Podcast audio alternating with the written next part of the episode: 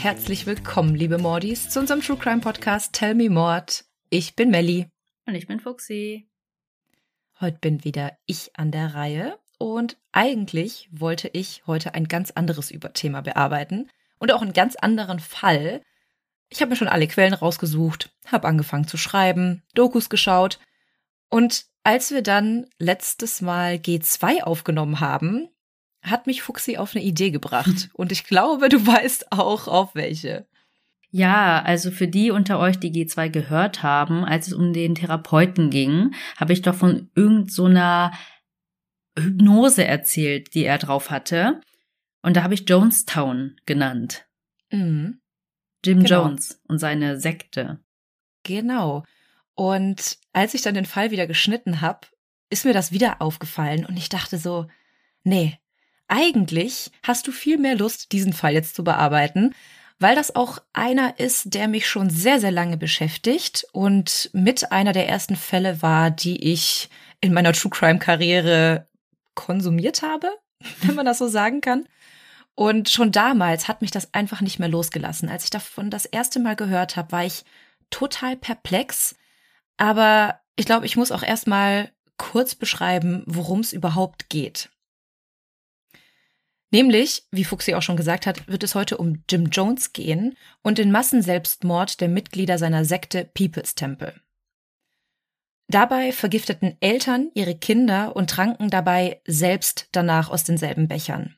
Und mehr als 900 Mitglieder dieser Sekte sind an einem einzigen Tag gestorben. Freiwillig, muss man dazu sagen. Darunter waren mehr als 300 Kinder und Jugendliche. Wie freiwillig die gegangen sind, Dazu kommen wir dann später, aber die Tatsache allein, dass sich die Eltern freiwillig umgebracht haben, macht mich komplett fassungslos. Und vor allem nicht irgendwie so eine kleine Gruppe von Fanatikern, sondern einfach mehrere hunderte von Leute. Genau das, ja. Also ich hätte es in Anführungsstrichen verstanden, wenn es so eine kleine Sekte gewesen wäre. Man hört ja wirklich sehr viel davon und auch von kleineren religiösen Vereinigungen, dass die über den Weltuntergang predigen und sich vielleicht dann irgendwie selbst das Leben nehmen im Zuge dessen. Aber hier sind es einfach 900 Menschen. Und dann musste ich kurz überlegen, wie viele Leute hatte ich bei mir damals auf der Schule und das hat sich schon so in dem Rahmen bewegt. Also wäre es so, als hätte sich meine komplette Realschule damals selbst umgebracht. Also nur um das mal so ein bisschen zu verdeutlichen. Hm. Und ich habe mich dann auch immer wieder gefragt, wie es sein kann, dass so viele Menschen individuell für sich selbst entscheiden konnten, Selbstmord zu begehen. Weil Selbstmord ist ja wirklich immer aus innen heraus, beziehungsweise aus eigenem Antrieb. Es tut dir ja kein anderer an. Und diese Frage konnte ich eigentlich immer nur mit einem Mann beantworten, der das Ganze geplant, organisiert und moderiert hat. Und ich würde euch gerne in der heutigen Folge erzählen, wer dieser Mann war wie seine Kindheit war und wie es dazu kam, dass er der Sektenführer des People's Temples wurde. Und wie ihr jetzt vielleicht schon raushören könnt, es wird eine Doppelfolge. In der nächsten Folge werden wir dann dazu kommen, wie der People's Temple nach Guyana ging, ein Staat in Südamerika, und dort ihr vermeintliches Paradies lebte. Hm. Und wie Jim Jones es geschafft hat, am 18. November 1978 im Zuge der Weißen Nacht, so wie er den Massenselbstmord nannte, 900 Menschen zu manipulieren. Ein Zitat von ihm aus dieser Nacht war, Sterbt mit Respekt, sterbt mit Würde, sterbt nicht mit Tränen, Kinder, es wird nicht wehtun, wenn ihr still seid. Hat er seine Anhänger Kinder genannt oder hat er sich explizit an die Kinder gewandt? Nee, er hat seine Anhänger Kinder genannt. Dazu kommen wir auch zum Schluss der Folge jetzt wann er damit anfängt. Mhm. Und ich würde aber als allererstes gerne mit seiner Kindheit anfangen. Wie Jim Jones aufwuchs und wie er zu diesem manipulativen Sektenführer werden konnte. Denn seine Kindheit finde ich auch unfassbar spannend. Aber dazu kommen wir jetzt, würde ich sagen. Mhm. James Warren Jones wurde am 13. Mai 1931 in Crete, Indiana geboren. Er wuchs selbst in sehr ärmlichen Verhältnissen auf denn kurz vor seiner Geburt dominierte eine schwere Weltwirtschaftskrise die USA, die damals die große Depression genannt wurde. Sein Vater, James Thurman Jones, war Kriegsinvalide, der im Ersten Weltkrieg aufgrund eines Senfgasangriffs ein schweres Lungenleiden davongetragen hatte. Durch die Schmerzen, die er dadurch hatte, konsumierte er sehr, sehr viel Alkohol und konnte dadurch auch nicht wirklich arbeiten gehen. Beziehungsweise er hatte eigentlich auch überhaupt keine Lust, arbeiten zu gehen. Hm. Denn wenn er mal einen Job bekam, behielt er den nie lange und es war sowieso relativ schwer, in der Wirtschaftskrise einen Job überhaupt zu kriegen. Wir haben das so oft, oder? Dass jemand nicht lange einen stabilen Job behalten kann. Ja, ja. Ja, man kann auch sagen, dass er wirklich aus einer instabilen Familie stammte. Denn für damalige Verhältnisse war es eher unüblich, dass die Mutter sich um den Unterhalt der Familie kümmern musste. Seine Mutter war Lynetta Jones. Sie war Fabrik- und Gelegenheitsarbeiterin. Früher ging sie sogar auf Landwirtschafts- und Berufsschulen und wollte eigentlich ihr eigenes Geschäft eröffnen und selbstständig sein. Also sie war für die damaligen Verhältnisse schon so eine richtige Macherfrau.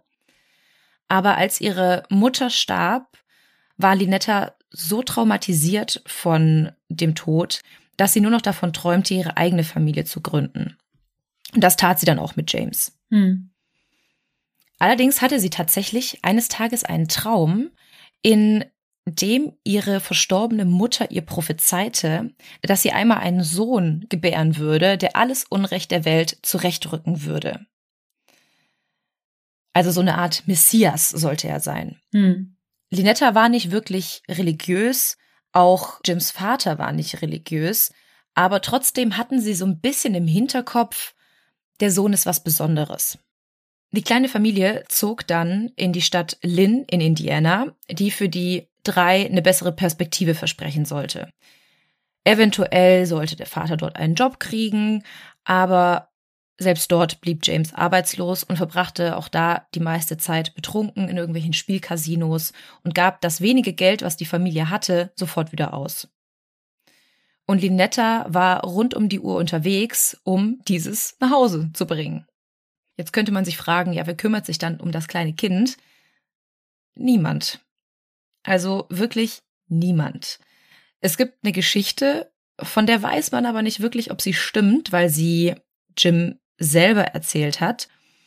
Nämlich soll der kleine Jimmy laufen gelernt haben, nachdem er sich an ein Spielzeugauto im Hof lehnte und daran quasi hochkraxelte und damit seine ersten Gehversuche startete. Hm. Und wir kennen das ja nicht, dass das Auto dann wegrollt, ne? Nee, keine Ahnung, ob das weggerollt ist. Jedenfalls hat er sich halt dagegen gelehnt und so scheinbar das Laufen gelernt. Wenn man sich so die Geschichten von ihm anhört, als er klein war, kann man dem schon Glauben schenken, weil die Mutter wirklich kaum zu Hause war und der Vater auch nicht. Beziehungsweise sich auch nicht gekümmert hat. Und man in anderen Stories haben dann wenigstens die Nachbarn oder so das übernommen, ne? Und er war ja ganz alleine. Mhm. Ja, man hätte jetzt auch denken können, dass sich vielleicht die Nachbarn irgendwie einschalten, aber die Familie brachte sich auch überhaupt nicht in die Gemeinschaft ein. Also Linetta schottete ihre Familie eher so ein bisschen ab.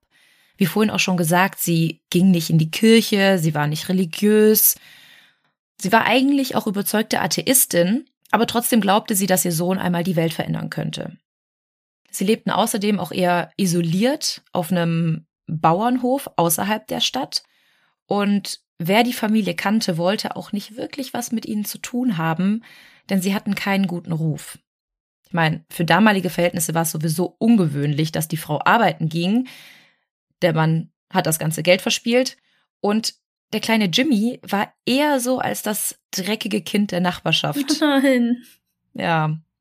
Also er ist wohl die meiste Zeit nackt und ohne Schuhe rumgelaufen und von oben bis unten mit Staub verschmiert. Ich habe so ein Bild im Kopf, wie so Filme, wo diese kleinen Jungs diese beigen Caps tragen und dann so auf dem Kohlewerk so ein bisschen mm. dreckig sind. Mit Hosenträgern ja, und so einer genau. Schiebermütze auf. Die Schiebermütze meinte ich. Genau. Ja, aber er war eher verdreckt, weil er so ein bisschen vernachlässigt. Ein bisschen ist gut, weil er vernachlässigt wurde. Hm. Außerdem sammelte er häufig Tiere von der Straße auf und brachte sie zum Aufpäppeln nach Hause. Und das ist aber süß. Oder kommt jetzt was anderes, weil du Gänsefüßchen gemacht hast? Es kommt gleich noch was anderes. Also es waren wirklich alles mögliche an Tieren dabei. Von Hühnern zu Katzen bis hin zu Schlangen und Hunden hat er alles mit nach Hause gebracht. Und die Mutter hat das auch akzeptiert. Die hatten eine große Scheune im Hinterhof und dort brachte er dann die Tiere unter. Und als er dann fünf Jahre alt war, hatte er sogar sein eigenes Rudel wilder Hunde, die ihn auf Schritt und Tritt begleiteten. Also die sind überall mit ihm hingegangen und haben ihn quasi beschützt vor jedem, der ihm da irgendwie zu nahe kam. Hat er das selber erzählt oder sind das Überlieferungen von anderen? Das sind Überlieferungen. Ähm, es gibt sehr viele Interviews von Angehörigen, die ihn damals schon kannten, die das miterlebt haben und die das auch gesehen haben. Mhm. Und da musste ich auch an eine Folge denken von Malcolm mittendrin, glaube ich, war es. Ich weiß nicht, ob du das je gesehen hast. Sporadisch. Ja, da war Reese bei einer Folge nachts immer mit einem Rudel Hunde unterwegs und das waren so seine Best Buddies. Oh Mann. Also ich kann mir das schon cool vorstellen, so als kleines Kind und dann hast du so eine Gang an Hunden, die dich beschützt. Ich habe an den Rattenfänger von Hameln gedacht, mit der Flöte und den ganzen Ratten. Gut, der hat Kinder gesammelt, aber ja, Jimmy mochte Tiere. Jedenfalls sah das so aus. Einmal sagte er dann zu einem Freund, als der ihn fragte, warum er denn so viele Tiere hätte. Also warum nimmst du die alle auf, Jimmy? Und da sagte er einfach, ich möchte sie einfach besitzen. Also es war nicht so, als hätte er gesagt, ich mag Tiere, ich kuschel gern mit ihnen, ich kümmere mich gern um sie, ich pflege sie gerne. Nee, er möchte sie einfach besitzen. Erste Anzeichen. Mhm. Eine alte Schulkameradin von ihm erzählte, dass ihre Brüder häufig zu seinem Haus zum Spielen gegangen waren. Eigentlich hatte Jimmy keine Freunde so wirklich in der Nachbarschaft. Er war auch immer ein bisschen anders als die anderen Kinder. Es fing halt schon bei seinem Aussehen an. Er war der einzige in seiner Klasse, der dunkle Haare und dunkle Augen hatte. Alle anderen waren blond und blauäugig. Und das war schon so ein bisschen ungewöhnlich und er wurde schon so ein bisschen abfällig angeschaut. Aber nicht nur deshalb war er nicht wirklich beliebt, sondern weil er sich auch ein bisschen komisch äußerte, den Lehrern komische Antworten gab. Also nicht mal pampig, sondern eher so ein bisschen belehrend, so kleiner Professor mäßig. Mhm. Aber nach der Schule wurde Jimmy dann plötzlich beliebt. Er hatte nämlich schon sehr früh ein Talent, Menschen zu manipulieren, sie irgendwie um den Finger zu wickeln, denn er passte sich ihnen so an, dass sie ihn mochten. Er wusste ganz genau, wann er sich irgendwie ein bisschen mehr zurückhalten musste und wann er aber auch das Sagen hatte und die Gruppe ihm zuhören würde. Hm. Und dadurch entwickelte er sich ziemlich schnell zu so einer Art Anführer der Gruppe oder zumindest dieser Gruppe, die sich da nachmittags immer traf. Was hat er denn gemacht nach der Schule? Die haben sich häufig nach der Schule bei Jimmy in der Scheune getroffen, wo die ganzen Tiere waren. Und das ist ja sowieso so ein Kindermagnet. Kinder lieben Tiere und dann gehen die dahin, wo die ganzen Tiere spielen. Aber Jimmy war nicht so interessiert daran, mit den Tieren zu spielen oder Fange oder Verstecke zu spielen. Ihn interessierte eher der Tod. Zum Spaß nämlich führte er in der Scheune mit seinen Freunden Bestattungen für tote Tiere durch. Also tote Katzen, Vögel und so weiter. Waren die denn auch schon tot? Ja, die waren nicht alle schon tot. Also ein paar hat er wohl vom Straßenrand gesammelt, aber ein damaliger Freund erzählte, dass er gesehen haben will, wie Jimmy die Tiere mehrmals selbst umgebracht hatte. Entweder mit den bloßen Händen, indem er ihnen das Genick brach, oder mit einem scharfen Messer. Du musst so skrupellos sein, wenn du es mit deinen bloßen Händen machst, ne? Mhm. Wie alt war er da? Mm, Da war er so ungefähr zehn Jahre alt. Bei den Bestattungen trat er dann auf so eine Art Podest und fing an, wie ein Prediger Bibelstellen zu zitieren und über irgendwelche Moralvorstellungen zu reden, über Wissenschaft und Ethik und wollte so ein bisschen mit den anderen Kindern philosophieren über diese ganzen Fragen. Mit zehn. Ja, genau. Und man muss sich jetzt noch mal ins Gedächtnis rufen, dass er ja überhaupt keine religiöse Vorbildung hatte, weil seine Familie war nicht religiös. Das hat er sich alles selber angeeignet, irgendwie Ja. eine Bibel irgendwo hergeschnappt und dann gelesen. Genau. Ihm ging's aber gar nicht so wirklich um diese Bibelstellen oder um die Religion an sich, sondern damit konnte er die Leute locken. Damit mhm. konnte er schon die Kinder locken, weil die damit was anfangen konnten, weil die das schon von ihren Eltern kannten. Aber er war da eigentlich nicht groß interessiert dran. Denn er schweifte dann auch in seinen ganzen Predigten und Reden auch weg von der Religion, sondern machte dann eher so seine eigenen moralischen Schlüsse daraus. Und je auffallender und exzentrischer die Auftritte waren, desto mehr fand er Anklang bei den Kindern. Die fanden hm. ihn interessant, die sprachen darüber, die wollten alle nachmittags in der Scheune dabei sein. So wie der coolen Club einfach. Ja, ja. Und sie waren einfach total fasziniert von seiner Persönlichkeit. Es traute sich auch wirklich keiner, Jimmy irgendwie bloßzustellen oder sich irgendwie auch nur über ihn lustig zu machen, weil er war ja schließlich der Anführer und man hatte Respekt vor ihm. Und man wird uns ausgeladen. Ja, genau, darfst du nicht mehr dabei sein. Und seine Eltern bekamen auch das alles überhaupt nicht mit, weil die da auch nicht da waren. Ich glaube, deshalb war er auch so beliebt, weil die Eltern da einfach kein Auge drauf hatten, wie viele ja, Kinder da jetzt in der Scheune waren. Ja, genau. War wirklich so. Und es gibt auch ein Zitat von ihm. Er war nämlich schon eifersüchtig auf die anderen Kinder und deren Verhältnis zu ihren Eltern. Da sagt er nämlich einmal, als ich das Ende der dritten Klasse erreicht hatte, war ich bereit zu töten. Ich meine, ich war so aggressiv und feindselig. Niemand hatte mir Liebe oder Verständnis gezeigt in diesen Zeiten. Die Eltern sollten ihre Kinder zu Schulveranstaltungen begleiten. Es gab eine Art Aufführung. Alle waren mit ihren Eltern da, nur nicht meine. Ich stand da ganz alleine. Immer allein. Hm. Ja, ich glaube, das verdeutlicht auch noch mal so ein bisschen, wie er sich gefühlt haben muss als Kind. Ja. Und dass er einfach irgendwo zwanghaft Aufmerksamkeit suchte. Aber nachdem er anfing, in der Scheune zu predigen, brachte ihm das tatsächlich auch ein bisschen Aufmerksamkeit von seiner Mutter ein. Schließlich hatte sie ja auch geträumt, dass ihr Sohn eines Tages ein Messias sein würde. Er fing danach an, nachdem er quasi so den Segen der Mutter hatte, sich in eine lange Robe zu kleiden und stellte überall in der Scheune Kerzen und Bücher auf, damit es gemütlicher war, damit es so eine Art Altar war, wie so, ein, wie so eine Kirche. Hm. Und im Sommer machte er sogar selbstgemachte Limonade, um sie den Gästen quasi anzubieten, wenn sie da waren. Außerdem züchtete Jimmy sogar Brieftauben und schickte sie mit Nachrichten in die Welt nach draußen. Keiner wusste, was auf diesen Nachrichten drauf stand. Jimmy hat das niemandem gesagt. Und das steigerte die Neugier der Kinder natürlich umso mehr. So, nein, sag ich dir nicht. Ja, aber sag's doch. Nein, mach ich nicht. also man muss sich das nur vorstellen. Er war einfach total faszinierend. Aber Jimmy konnte auch gemein und grausam sein. Wir haben es ja schon bei den Tieren gehört, aber er hörte auch nicht vor seinen Freunden auf. Denn einige von ihnen schloss er teilweise ohne irgendeinen Grund auf dem Dachboden der Scheune ein und sagte, es wäre so eine Art Willenstest. Und nur wenn sie diesen bestehen, dürften sie weiter nachmittags zu ihm kommen. Außerdem tötete er nicht nur seine Tiere, sondern er machte sogar wissenschaftliche Experimente mit ihnen.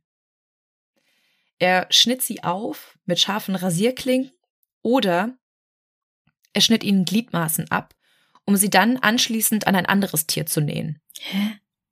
Ja, irgendwie so ein Hühnerbein an eine Katze dran. Total random. Man glaubt, dass er so, ja, schon so ein bisschen seinem Größenwahn Raum gemacht hat, indem er zeigen wollte, ich kann alles, ich bin gottgleich. Hm. Natürlich hat er es nicht geschafft, das dran zu nähen, das ist irgendwann abgefault. Also natürlich funktioniert das nicht, aber in seinem Kinderkopf hat das Sinn gegeben. Aber Jimmy war nicht nur grausam, denn er entwickelte auch sehr früh ein Verständnis für die Probleme der schwarzen Bevölkerung in den USA. In seinem ganzen Dorf oder Stadt gab es gerade mal einen schwarzen Jungen. Hm. Und dieser war noch ärmer als Jimmy, also hatte noch weniger Geld, noch weniger Aufmerksamkeit. Und eines Tages nahm er diesen Jungen dann mit nach Hause und wollte, dass er sich halt bei ihnen aufwärmt und etwas zu essen bekommt. Aber sein Vater ließ ihn nicht hinein. Also weder den Jungen noch Jimmy selbst. Und Jimmy sagte dann auch, dann wird er einfach gar nicht mehr reinkommen und ging dann mit ihm davon. Danach war der Junge einer seiner besten Freunde und war natürlich auch Teil seiner Nachmittagsklicke. Dadurch, dass er ja auch immer mit dieser Robe rumgelaufen ist. das ist wirklich random als kleiner Junge. Total. Stell dir das mal vor, mit zehn Jahren läuft er da immer mit so einer Kutte rum. Aber dadurch bekam er jetzt auch so ein bisschen Aufmerksamkeit von den Nachbarn. Und eine Nachbarin sah das, wie Jimmy darum lief und hat ihn einfach mal angesprochen und gefragt, warum er das tun würde. Und Jimmy erzählte ihr was von Religion und von Predigten und so weiter. Und das fand diese Frau so faszinierend, dass sie Jimmys Mutter fragte, ob sie ihn nicht mit in die Kirche nehmen dürfe. Und das war tatsächlich das erste Mal, dass Jimmy mit einer organisierten Religion in Kontakt kam. Nämlich war das Kennedys Kirche des Nazareners. Aber Jimmy blieb nicht bei der Kirche, denn in den folgenden Monaten und Jahren danach probierte er sich immer wieder aus und er probierte alle möglichen Kirchen in der Umgebung aus. Zum einen war das die Kirche der Methodisten, die Religionsgemeinschaft der Disciples of Christ und die Quäkerbewegung. Aber wo er sich dann am besten aufgehoben fühlte, war die Kirche der Pfingstbewegung. Die Gottesdienste waren total berauschend für den kleinen Jimmy. Die Mitglieder sangen und tanzten, weinten gemeinsam und erzählten sich halt von ihren Problemen. Er kannte dadurch, dass die Kirche für so viele und auch für ihn so eine Art Ersatzfamilie und ein Ersatzzuhause war. Und dass der Pfarrer von vielen als eine Art Vaterfigur gesehen wurde.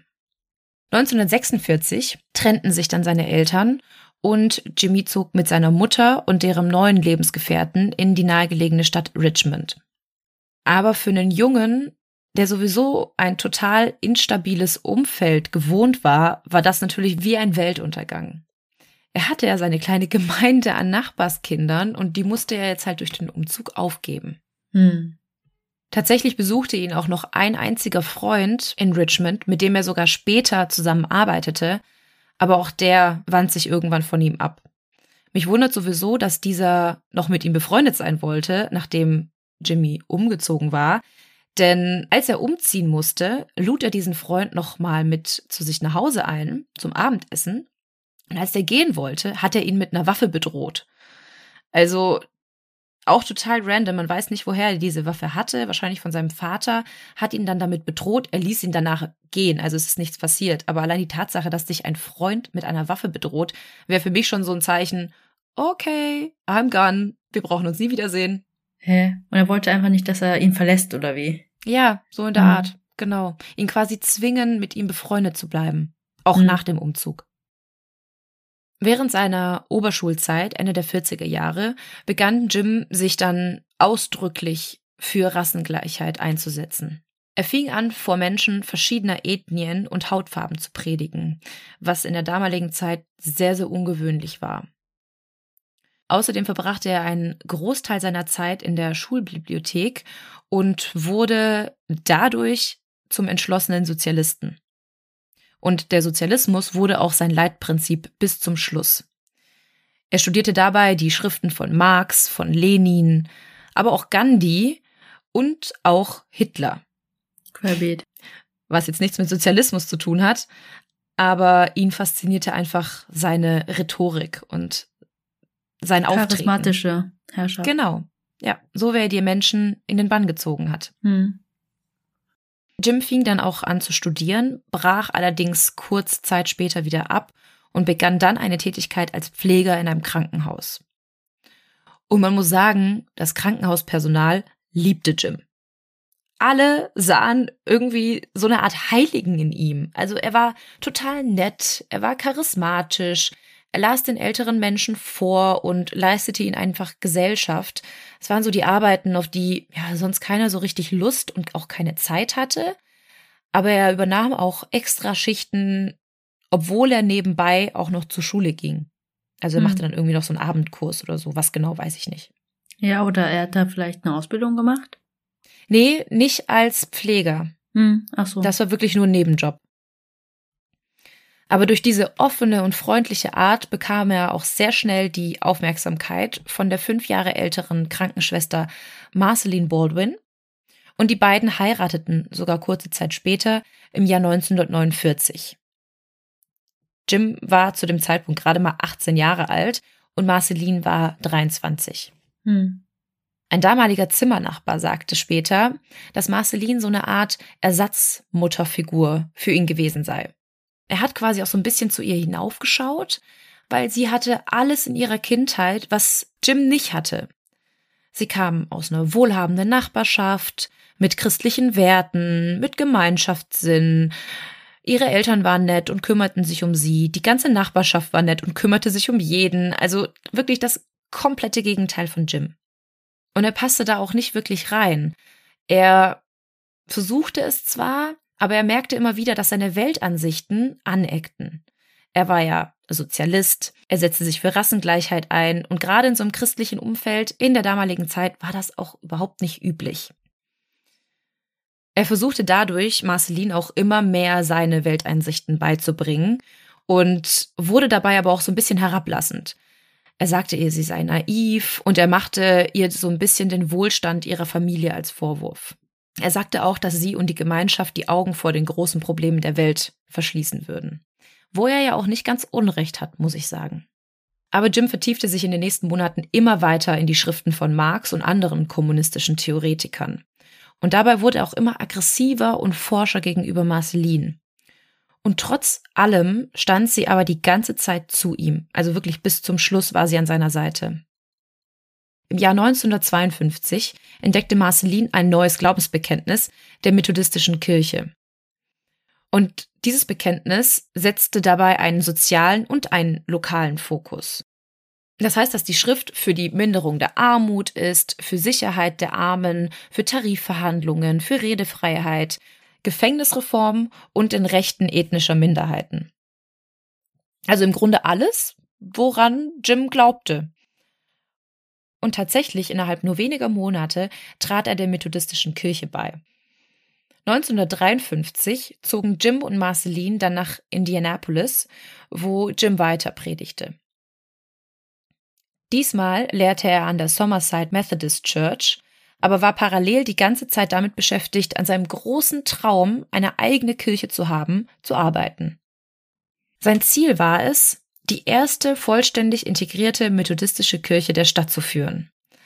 Aber seine Ansichten und das, was er predigte, entsprachen nicht so ganz dem normalen klassischen Religionsverständnis.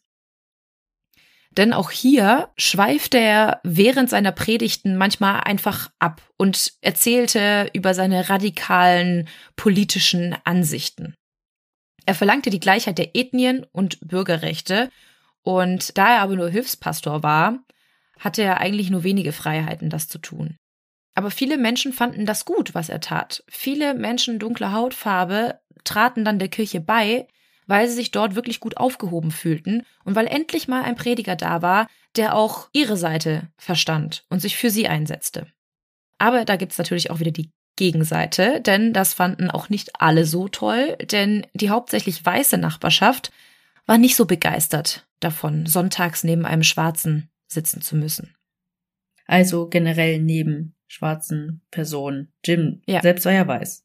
Genau, er war weiß, aber die fanden es nicht in Ordnung, dass sie mit ihnen auf der Bank bei derselben Predigt anwesend sein durften. Mhm. Also wenn, dann sowieso nur in der hintersten Reihe, aber das hat Jim quasi offen gelassen, wo die mhm. Leute sitzen möchten. Und das hat halt nicht allen gepasst. Ja. Daraufhin bekam er dann auch Drohbotschaften, woraufhin er aufhörte, in der Kirche zu predigen. Denn jetzt ging er auf sogenannte Revivals. Und ich weiß nicht, kennst du Revivals? Hast du schon mal was davon gehört? Mm -mm. Ich kenne das nur als Ausdruck von wegen, hey, wir machen es wieder, irgendwas, keine Ahnung. ja, ich glaube, wenn ich davon erzähle, dann wirst du es kennen. Denn Revivals sind so eine Art Zusammenkünfte, das gibt's heute immer noch, von verschiedenen Predigern, die nacheinander vor so einer versammelten Menge ihre persönlichen Interpretationen des Wort Gottes kundtun. Und meistens ist da auch die Hautfarbe egal und es ist egal, wer dorthin kommen will, ob Frau, Mann, Kind, schwarz, weiß, alt, total wurscht. Und das findet oft auf belebten Straßen statt oder auf Parkbänken oder teilweise werden auch Räume dafür gemietet. Hauptsache, die Menschen kommen zusammen und hören den Predigern zu. die Prediger, die dort auftraten, waren auch für die Menschen dort so richtige Stars. Und das Highlight dieser Revivals, und das wirst du wahrscheinlich kennen, sind die sogenannten Faith Healings. Das waren also wundersame Heilungen auf der Bühne. Hm. Und, oh Wunder, sogar Jim praktizierte diese Heilung auf der Bühne. Er verfiel dann irgendwie beim Reden immer in so eine Art Trance-Zustand und redete ohne Punkt und Komma fast eine Stunde lang in extrem schneller Geschwindigkeit über seine Ansichten und zitierte ausgewählte Passagen und verknüpfte diese dann auch mit aktuellen Problemen. Das haben dann die Leute so ein bisschen als ja, Eingebung Gottes gesehen, wenn er das tat. Hm. Das erinnert mich so ein bisschen an Jim Humble, auch mit seinen Auftritten. Ja, es gibt tatsächlich auch einige Parallelen zu Jim Humble. Und das, worauf dann alle warten, ist, dass am Ende seiner Rede jemand auf die Bühne gerufen wird, um quasi dann vor Ort geheilt zu werden. Meistens fallen die Personen dann schon bei der bloßen Berührung Jims in Ohnmacht und anschließend heilt er sie dann, indem er dann zum Beispiel bei Krebskranken die Tumore entfernt und er plötzlich einen vermeintlich blutigen Tumor aus den Körpern der Leute auf der Bühne zieht. Hm. Das war natürlich alles ein Trick. Also, das hat er nicht wirklich gemacht. Ein Teil der Leute, die dorthin kamen, waren Schauspieler, die dann da plötzlich in Ohnmacht fielen. Aber ein anderer Teil, die halt wirklich krebskrank waren und von ihm geheilt werden wollten, die glaubten halt daran und bemerkten dadurch gar nicht, dass das, was er tat, ein einfacher Taschenspielertrick war. Hm. Nämlich im Hinterraum der Bühne lagerte er Hühnerinnereien in Einmachgläsern und zog die dann hervor, wenn es nötig war. Hm. Ach so, als ob er die aus deren Körpern ziehen würde. Genau. Als hätte er quasi den Tumor entfernt. Hm. Und wenn es dann hieß, ja, die Person ist noch immer krank, hat noch immer Krebs, ja, dann glaubten sie nicht genug. Das war ja auch bei Jim Humble so. Ja. Aber durch diese Heilungen wurde er immer bekannter in der Gemeinde. Vor allem die ärmeren Gläubigen waren ihm sehr angetan und je mehr es sich rumsprach, desto mehr Menschen kamen dann auch zu den Revivals und die Spenden flatterten dann hinein. Durch dieses Geld konnte Jim sich dann endlich seine eigenen Predigen finanzieren und mietete dann selbst Räume an, wo dann nur er sprechen sollte und nicht mehr mehrere Priester. Hm. Und nicht in der Kirche dann. Mhm. Zu dieser Zeit, das war um das Jahr 1954 herum, verließ er dann die methodistische Kirche. Er behauptete später, er sei ausgetreten, aber in Wirklichkeit wurde er gebeten zu gehen, Mhm. weil seine Ansichten und seine Praktiken einfach nicht mit dem Bild der methodistischen Kirche in Einklang zu bringen waren. Hm. Aber durch diese Fake-Heilungen verdiente er sich ja ein gutes Sümmchen Geld, denn die Leute kamen halt genau dafür zu ihm. Aber auch eine lustige Tatsache, wie er an Geld kam, war, dass er importierte Affen verkaufte. Hm. Also er hat die, ich weiß nicht, ob es da irgendwie einen Affenimport gibt oder woher er die importierte. Jedenfalls kaufte er die und verkaufte sie dann über Zeitungsannoncen an Interessierte. Er soll sogar einen eigenen Affen gehabt haben, der so dressiert wurde, dass er jeden Angriff, der ihn beleidigte oder irgendeinen blöden Kommentar über ihn machte. Den brauchen wir auch, Melly. Die Frage ist, woher weiß der Affe das? Die Vibes. Oh, du siehst so süß aus. Ich fress dein Gesicht.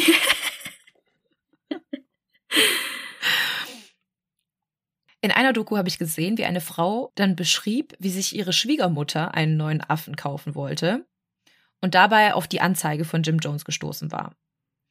Ihr alter Affe hatte sich nämlich versehentlich selbst erhängt. Ja. Ich finde, das sollte einem schon ein Zeichen sein. Also vielleicht hat er einfach keine Lust, in Gefangenschaft bei ihr zu leben. Aber Mhm. gut. Nachdem sie dann von dem Treffen mit ihm zurückkehrte, erzählte sie, dass Jones sie zu einer Messe nächsten Sonntag eingeladen hatte. Also hat er quasi darüber auch noch Leute akquiriert. Genau, so kamen dann auch nochmal neue Mitglieder. Hm. Sie erzählte ihrer Schwiegertochter auch, dass alle willkommen waren und die Hautfarbe egal war. Und dann gingen sie auch hin und waren total begeistert davon. Weil es war genauso, wie Jim die Pfingstbewegung gesehen hatte. Denn bei seinen Predigten wurde auch gesungen, gelacht, getanzt, geweint. Es wurden ein paar random Leute geheilt, aber alles in allem war es einfach eine tolle Gemeinschaft und man fühlte sich einfach sofort wohl. Die Schwiegertochter sagt auch noch, dass sie niemals gedacht hatte, dass das ihr Todesurteil sein sollte. Denn ihre Schwiegermama war auch eine der 900 Toten in Guyana. Ach, krass. Die Zusammenkünfte brachten dann so viele Spenden ein, dass er sich endlich seine eigene Kirche in Indianapolis kaufen konnte. Und so entstand dann der erste People's Temple 1957. Endlich besaß Jim also seine eigene Kirche und jeder Cent Spenden ging direkt an ihn und seine Kirche und an keinen dritten oder vierten. Hm. 1958 hatte der People's Temple gerade mal 100 Mitglieder, aber er hatte sich schon richtigen Namen in der Stadt gemacht. Weil auch hier kämpft Jim für die soziale Ungerechtigkeit und das gefiel den Menschen.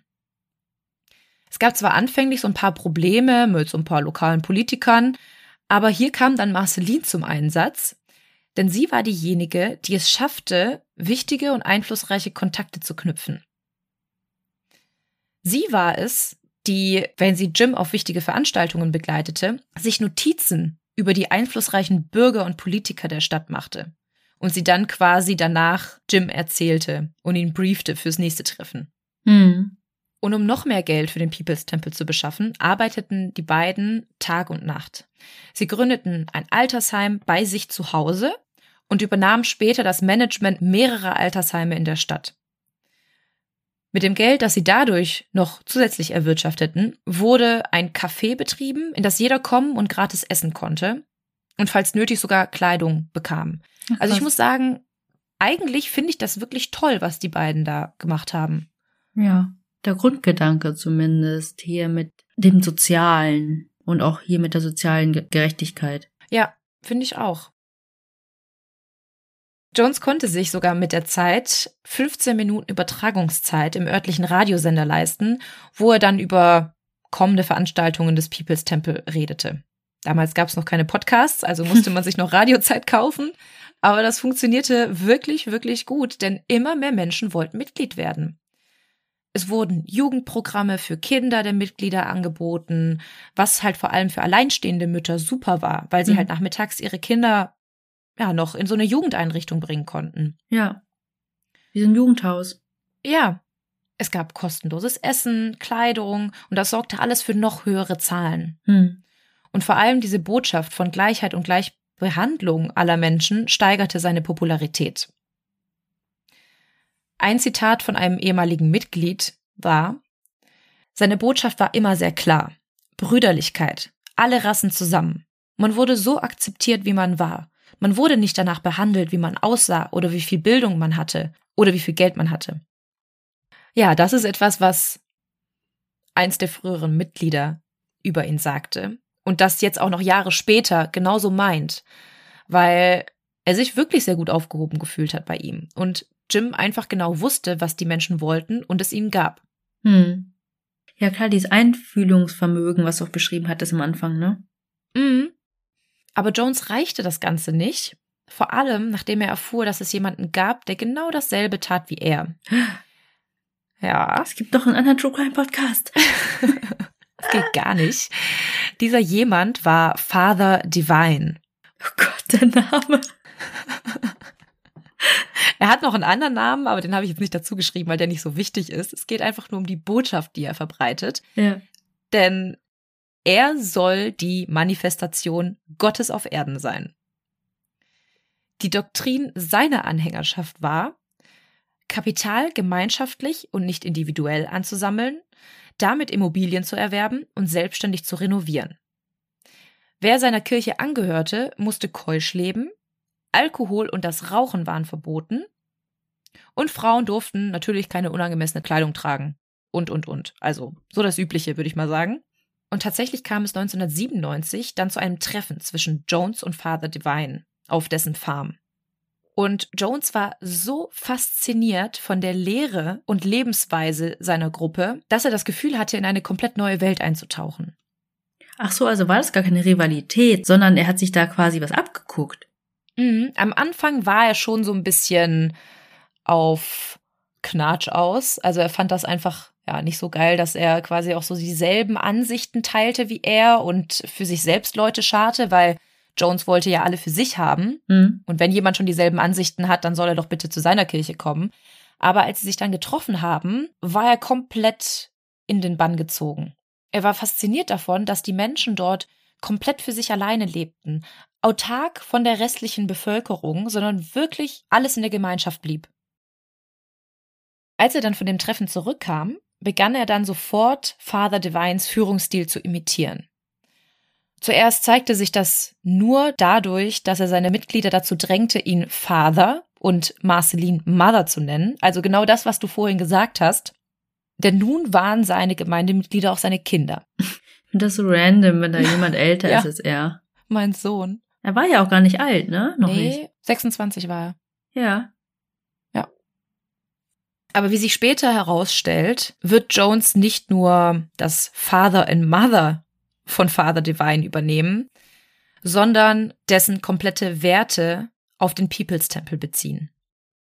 Er wird sogar Jonestown auf Grundlage von Father Divines Farm entwerfen und aufbauen. Hm. Jones hatte aber nicht nur seine Gemeindekinder, sondern tatsächlich auch seine eigenen. Nämlich adoptierten er und Marceline 1952 ihr erstes Kind, Agnes, und wenig später beschlossen die beiden dann, eine Regenbogenfamilie zu gründen. 1957 adoptierten sie zwei koreanische Waisen, Stephanie und Lou. Stephanie starb jedoch im Mai 1959 bei einem Autounfall. Drei Wochen später gebar Marceline aber dann ihr einziges leibliches Kind, Stephen. 1961 schrieben die Jones dann sogar Geschichte, indem sie als erste weiße Familie in Indiana ein schwarzes Kind adoptierten, James Warren Jones Jr. Und ihn sieht man auch in sehr vielen Dokumentationen sprechen. Ach, den gibt es Ja. noch. Ja, den gab es zumindest zur Zeit dieser Dokumentation, aber die sind auch noch nicht so alt. Ja. Aber ich meine halt nach dieser ganzen Crime Story hier. Mhm. Ja, dazu werden wir dann näher natürlich in der nächsten Folge drauf eingehen, wie es sein kann, dass doch ein paar überlebten und nicht mit in den Massenselbstmord gingen. Aber dazu mehr dann in Teil zwei. Jetzt erstmal noch ein bisschen über Jones Werdegang. In den späten 50er Jahren war die Bürgerrechtsbewegung dann im vollen Gange.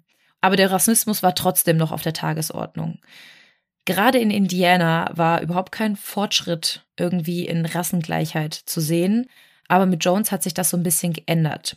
Und im Laufe von nur einem Jahr erreichte er dann auch eindeutige Veränderungen.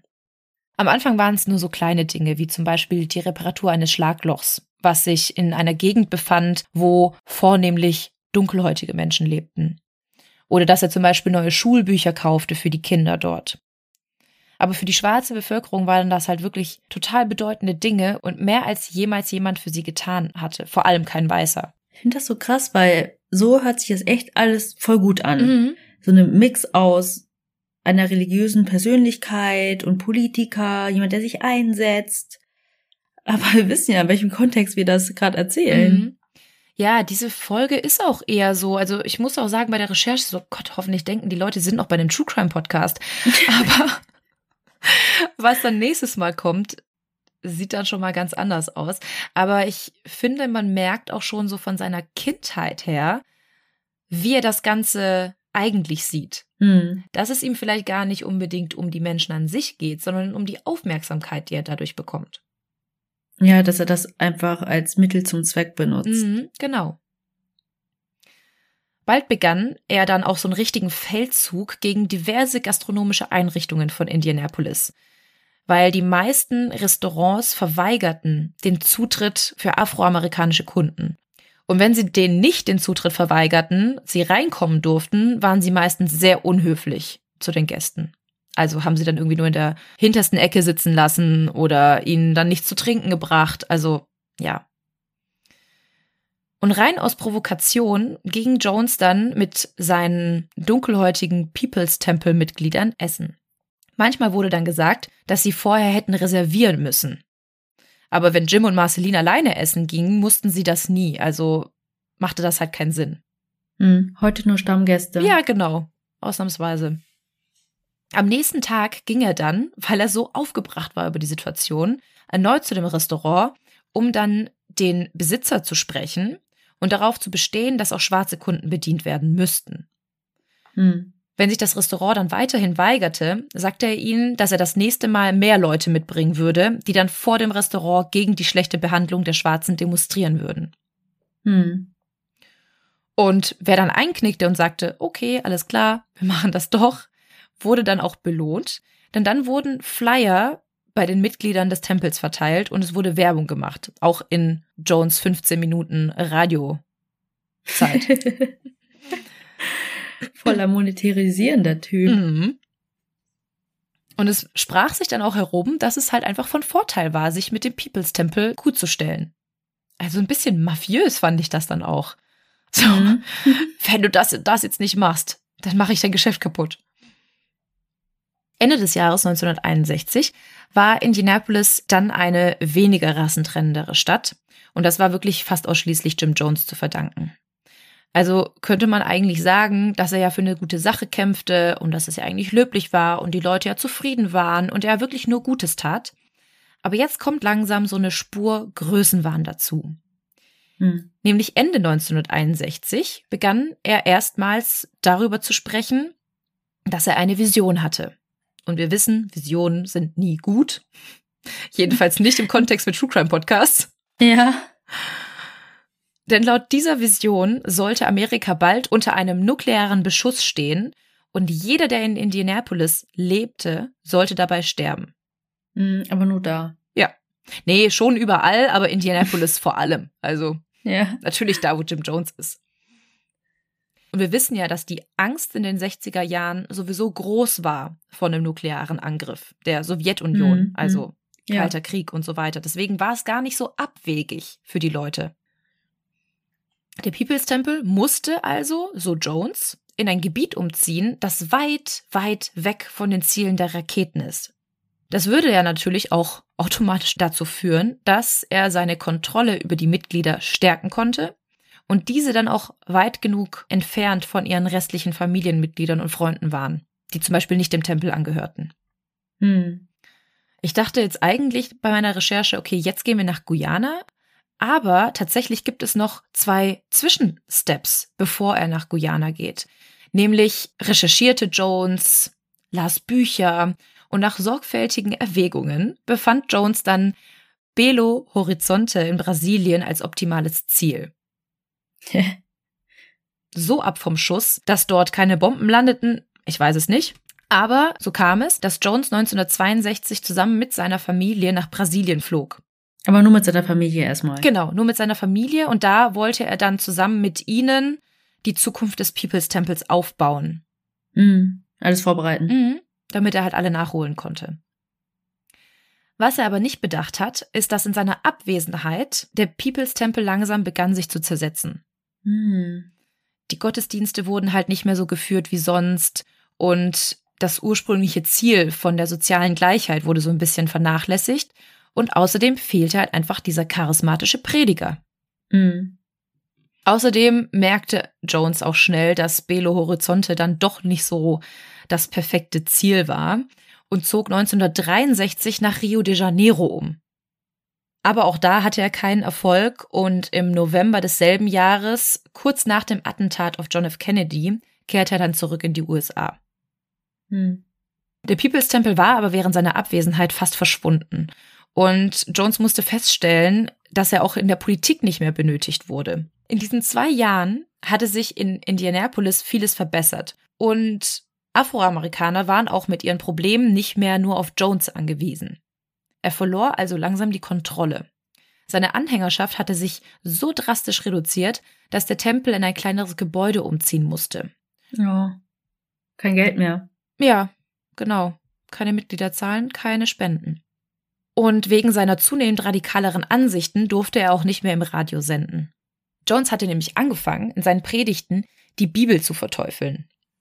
Hm. Er lehnte den christlichen Gott ab und proklamierte den wirklichen Jesus oder Gott als Erdengott. Also es gab einen Himmelsgott, das war der christliche Gott, und es gab einen Erdengott, der sich einen Gastkörper aussuchen konnte. um seinen Segen unmittelbar auf die Lebenden auszuschütten. Also. Hm. Und er suchte sich Jim Jones aus, natürlich. Natürlich. Wobei sich Jones nicht wirklich selbst als Gott darstellte, aber er sagte, dass der Geist Christi in ihm sei. Und was ich auch geil finde, in seinem früheren Leben soll er die Inkarnations Buddhas gewesen sein. Das kennen wir auch so ein bisschen aus der MMS-Folge. Hm. Also hier auch nochmal eine Parallele.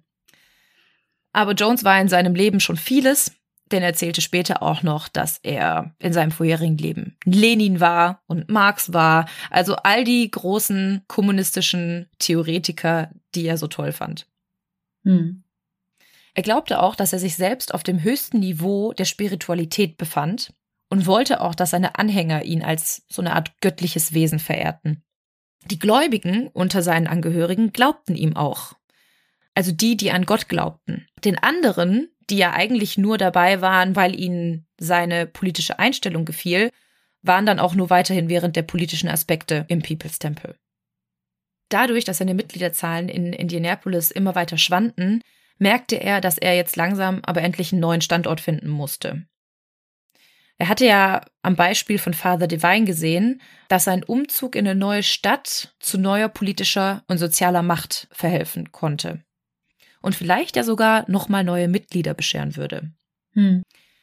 Er beschloss dann, nachdem das ja mit Brasilien und Rio de Janeiro nichts wurde, an einen anderen nuklear sicheren Ort umzuziehen, nämlich nach Ukiah, Kalifornien.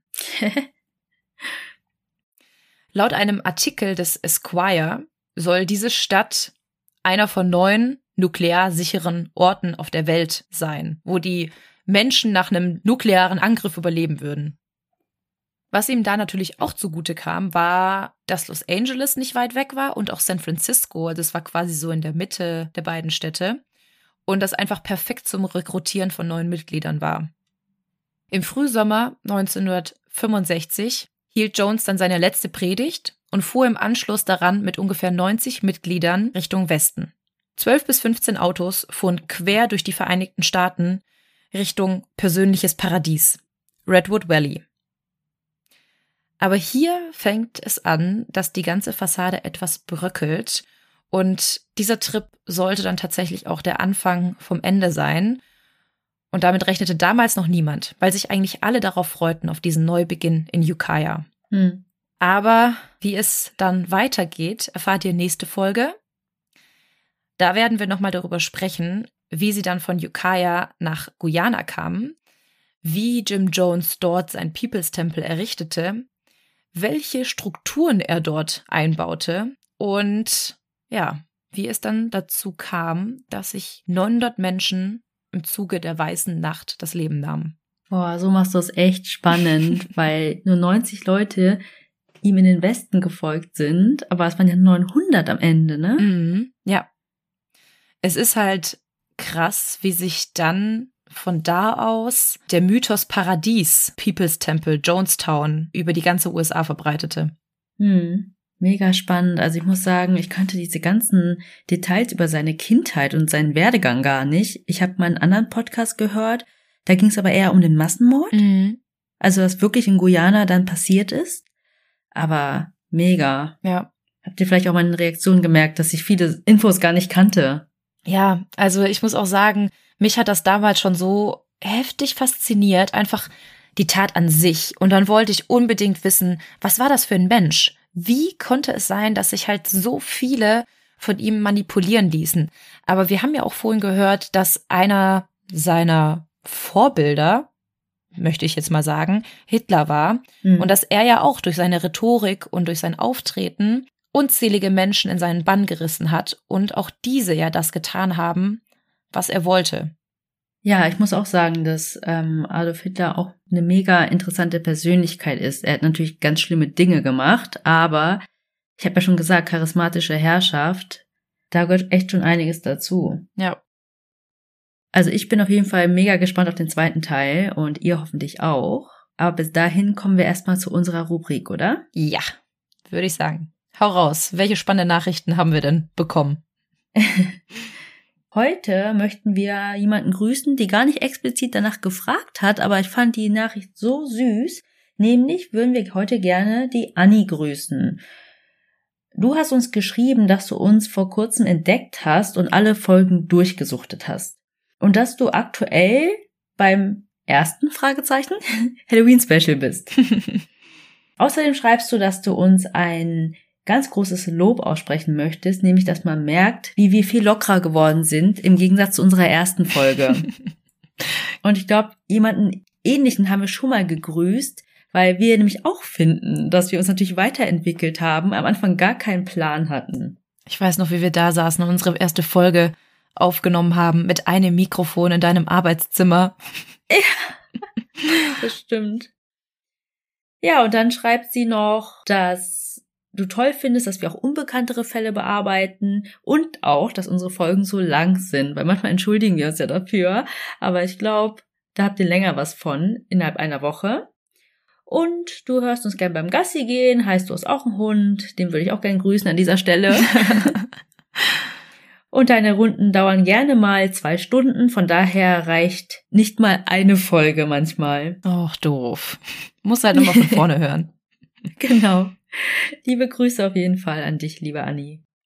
Und jetzt, wo du und auch Anni ja gesagt haben, dass wir uns verbessert haben, muss ich mal ganz kurz droppen, dass wir morgen einfach ein Jahr alt werden. Am 1. April kamen wir raus, da kam unsere erste Folge online und ich find's so krass, dass einfach schon ein Jahr vergangen ist, dass wir jetzt anderthalb Mal mit dem Alphabet durch sind, gefühlt schon, und einfach Geburtstag feiern können. Ich habe aber echt das Gefühl, dass wir das schon länger machen irgendwie, weil wir die ganze Zeit dran sind und das irgendwie unseren ganzen Tag einnimmt mhm. und auch mal Nächte.